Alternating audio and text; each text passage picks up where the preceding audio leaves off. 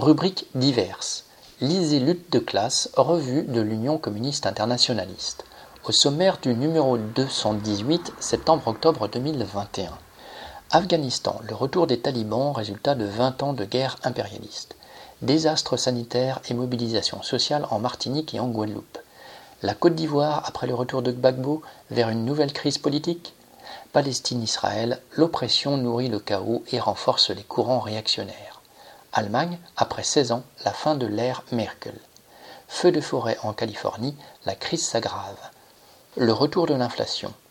Prix, toujours 2,50 euros, envoi contre 5 timbres à 1,28 euros.